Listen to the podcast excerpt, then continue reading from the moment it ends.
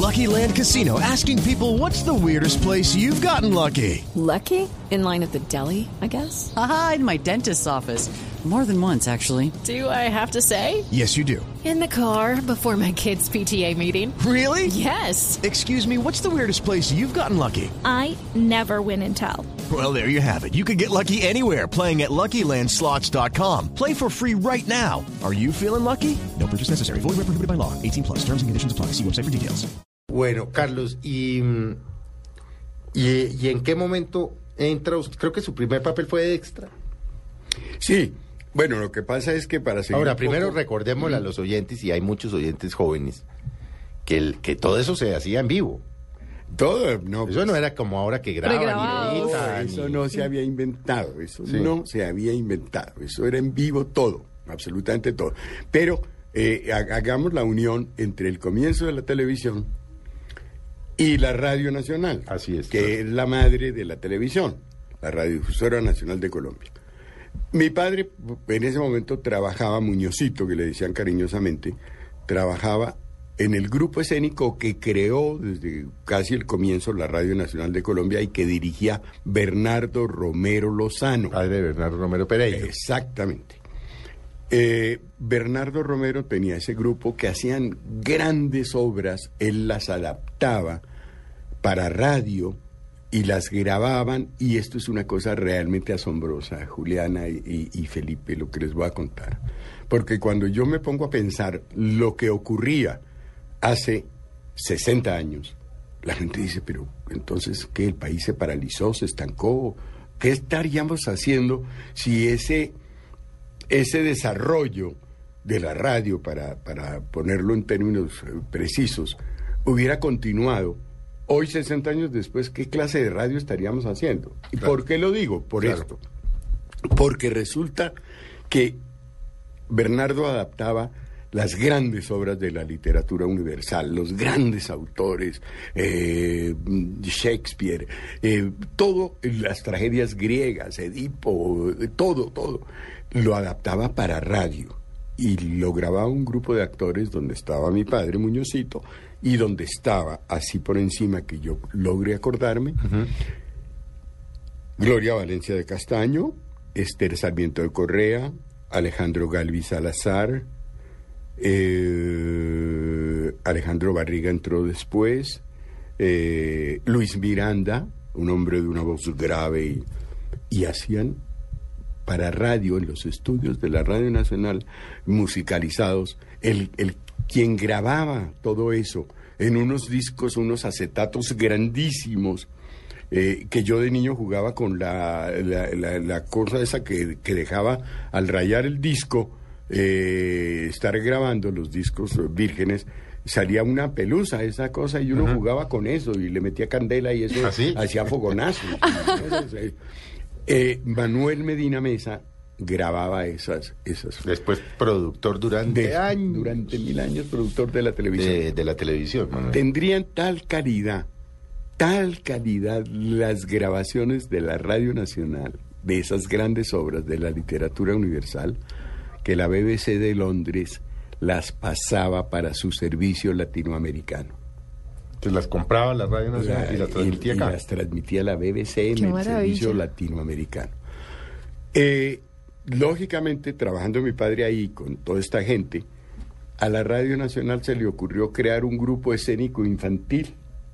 Y entonces reunió una serie de niños, y entre los niños a los nueve años estaba yo, mi papá me llevó Sí. A formar parte del grupo escénico infantil y hacíamos cuentos para niños Ajá. de grandes autores de la literatura infantil hechos por niños para niños. Y los, se transmitía los domingos y eran un éxito. El director, el creador y director de eso, fue un hombre realmente muy importante, un docente, un, un tipo muy estructurado en, en- en medios de la educación, que se llamaba José Agustín Pulido Telles, el profesor Pulido. Pulido Telles. Él era el director. Después vino otro hombre de radio muy importante que se llamó Alejandro, eh, Alejandro Oramas Prado, que después fue locutor en La Voz de América en Estados Unidos, etcétera, etcétera. Y ahí empecé yo a los nueve años haciendo niñitos. ¿Quién, quién, radio. quién que usted se acuerde eran los niños Que estaban ahí que con, hacían con parte de usted. este grupo escénico infantil de la radiodifusora? Ay, qué ternura. Estaban eh, Fabio Camero, que Sí. es un compañero muy querido, que, que- que- que- una persona que quiero mucho, él fue miembro del grupo escénico infantil. Después entró un hombre que, que llegó a ser director y adaptador y libretista en la televisión. Ya era un poco mayor, no era un niño, que fue Gonzalo Vera Quintana. Estaba, eh, estaba, estaba, estaba eh, una hermana, también un poco después de la creación del grupo infantil, una hermana de Vicky Hernández. No Vicky, sino No, una Vicky, hermana mayor de Vicky. Una por hermana supuesto. mayor de Vicky. Y después Vicky alcanzó a estar en algunas cosas. Eh, estaban unos hermanos, hombre y mujer, que, que luego cantaban y luego eh, que eran los hermanitos Pachón. Todavía está, para fortuna de todos, hace muchos años no lo veo, Manuel Pachón, un actor de la televisión Sí, sí, sí, y eso, mayor, y su hermana, eh, y eran actores del grupo. Eh, había un chico Pablito, no sé qué, había un joven que tuvo un final mm, trágico, digamos, eh, en la adolescencia, porque parece que, que maduró biche, como se dice popularmente, y leía y leía mucho, eh, de apellido Ferreira. Bueno, más o menos era un poco la gente. Yo tengo alguna fotografía de ese grupo escénico infantil donde estamos unos 10 o 12 frente a los micrófonos. Ya, más, yo tendría ya más 13 años o eso. Y bueno, ahí, ahí se desarrolló. Entonces, avanzábamos en ese camino de la radio, del grupo de mayores, el grupo de niños, después de adolescentes y tal.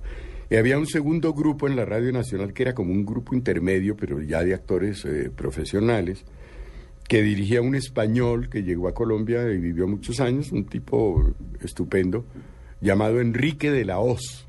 Enrique de la Hoz, él tiene que estar ahí en, en la historia de la radio y la televisión. Y entonces, pues yo crecí, estudiaba simultáneamente en el colegio americano. Mi tutor era el vicerrector del colegio americano, que a su vez era actor del grupo de mayores de la Radio Nacional, Ah, no, pues. llamado Abel Sierra Izquierdo. Y mi papá, pues eran muy amigos, compañeros del grupo. Mi papá le decía, bueno, usted, usted encárguese de Carlos, que allá en de el colegio, Carlitos. de Carlitos, y usted, y era mi tutor, eh, eh, eh, Abel Sierra Izquierdo. Estudiaba y crecía, y cuando llegó el 13 de junio famoso de la- del 54, pues ¿quiénes iban a, a hacer la televisión? Los que teníamos alguna experiencia en la radio y en el teatro. No, claro. Yo para Claro. esa época ya había hecho varias temporadas en el Teatro de Colón con un entrañable amigo que murió en México hace muchos años llamado Enrique Pontón, Enrique Pontón Rivadeneira. Mm, creamos un grupo que se llamaba Teatro Artistas Unidos. Hicimos unas temporadas en el Teatro Colón, hicimos eh, Castillo en Suecia de François Sagan, hicimos una comedia que se llamaba Cuando el Diablo mete la cola, hicimos una obra que Enrique trajo de Londres eh, y él mismo la tradujo y la, eh, la adaptó para el teatro, que es una cosa realmente revolucionaria, pues no revolucionaria, innovadora total eh, en, en el- la forma de hacer teatro en, en Colombia. La obra se llamaba, pues le pusimos acá, en, eh, la obra se llamaba originalmente The People of Nowhere, como la, como la gente de, De ninguna, parte. Sí. Y aquí en Colombia le pusimos con Enrique gente sin tierra. Y era un campo de concentración. Uy. Era un campo de concentración. Digo innovadora en, el, en, en- en la cotidianidad de lo que se hacía en el teatro en esa época, porque eh, el teatro de Colón, allá el famoso nuestro teatro de Colón en la calle décima, eh, no tenía escenografía, eh, no tenía telón, no tenía nada, era el escenario para la obra, digo, el escenario, los ladrillos del fondo, de los lados, toda esta cuestión. Y la gente llegaba al teatro a comprar las boletas. Y se usaba mucho que la gente llegara directamente a comprar Claro, la boleta. la taquilla. La taquilla. Eso no había... No, no era que compra en no sé boleta, dónde, no sé qué, boleta. A domicilio, por Ni ahora por ni internet. por internet, nada de eso. ¿no? La gente llegaba y decía, quiero tres boletas, dos boletas, ocho, tal. Y este, no se podía entrar al Teatro de Colón sin corbata. No se podía. Así fuera domingo. No, en ninguna en- era como profanar el templo del teatro. Mm. Entonces, había un portero del Teatro Colón de esos que duró 40 años o 50, yo no sé hasta que se murió, como portero del teatro, que alquilaba las corbatas. A quien no llevaba corbata y Se quería le tiene.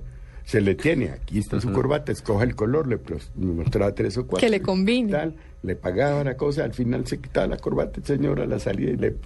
Era el- Era Perfecto, maravilloso. Otro, otro, otro, otro mundo, otra cosa.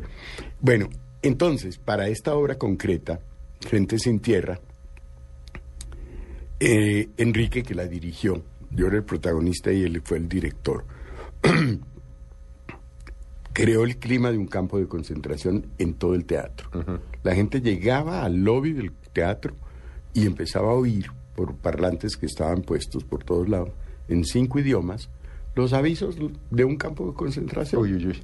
Tal cual, en alemán, en inglés, en ruso, en francés, en eh, todos los idiomas, los, los avisos repetitivos de un campo de concentración. Y nosotros los actores, habitantes de un campo de concentración, podrán imaginarse cómo estábamos vestidos y cómo éramos de...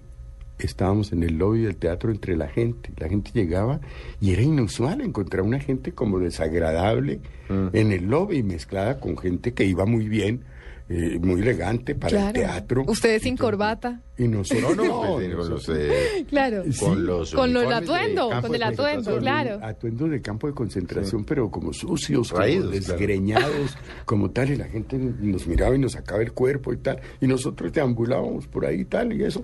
Cuando ya la gente estaba adentro de la sala y empezaba la obra, nosotros entrábamos por todos los pasillos del teatro, por todas partes, subíamos al escenario, bajábamos por escaleras y tal, y en la platea y en el escenario se desarrollaba la obra, que fue un éxito muy grande. Bueno, eh, esta fue una más de las que hicimos en varias temporadas. Eh, hicimos, sí, varias obras. Y, y, lógicamente, cuando llegó ese 13 de junio, ¿quiénes iban a hacer la televisión? Pues los que Pues los teníamos que alguna tenían experiencia en teatro y en radio. Y, ¿Cuál? ¿Y cómo era y cómo era esa programación, esa programación inicial que presentaban, que, que, que montaron ustedes para que la gente viera? El primer día, ese 13 de junio del 54, yo no actué. ¿Qué pasó después de la locución del general Rojas? Empezó la programación. ¿Y qué qué? era? Como dos horas. O sea, esto era de 6 a 9. Más o menos, Sí. más o menos de 6 a 8, 9, los primeros días. Los tolimenses, Emeterio y Felipe, claro. Emeterio y Felipe, Claro. los tolimenses, con sus grasejos, sus chistes, sus canciones, sus guitarras. Eh, un violinista eximio nuestro, maravilloso, que me enteré hace poco que vive en Ibagué por, por cuestiones de salud, por el clima y todo. Eh, un concertino, ha sido de la Sinfónica, ha tocado en grandes orquestas y eso, llamado, tú Felipe lo conoces con seguridad, Frank Preuss. Sí, claro. Fue director de la Orquesta Sinfónica Frank Preuss. durante muchos años, sí. Este, mm, entonces eran los tolimenses, Fran Preuss, eh, y se hizo una pequeña comedia, no, no, no, drama o comedia, no sé, que, que protagonizaba Bernardo Romero Pereiro cuando era un niño, era un niñito de, de ocho años o algo, que la escribió junto con Bernardo Romero, su padre Lozano. llamada El Niño del Pantano. Y se presentó eso. Eh, más o menos esa fue la programación básica. Vamos a hacer eh, un breve corte, María Juliana, Carlos. Ya, como se darán cuenta, no nos va a alcanzar el tiempo para... No, no va a alcanzar. Porque eso nos pasa siempre y es que tenemos personajes El tiempo se como pasa Carlos volando. que, que uno podría tenerlos horas y horas y horas. Pero hacemos un breve corte y ya volvemos con ustedes en Mesa.